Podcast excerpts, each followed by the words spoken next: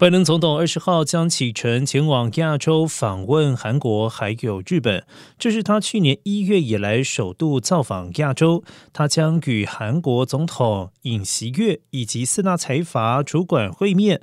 白宫发言人普萨基表示，拜登的计划和尹锡悦讨论朝鲜半岛的安全和去核化。朝鲜将会是拜登以及尹锡悦峰会的最主要的议题。据二十三号则与日本首相岸田文雄进行峰会，据传双方将会承诺强化半导体研发以及制造的合作。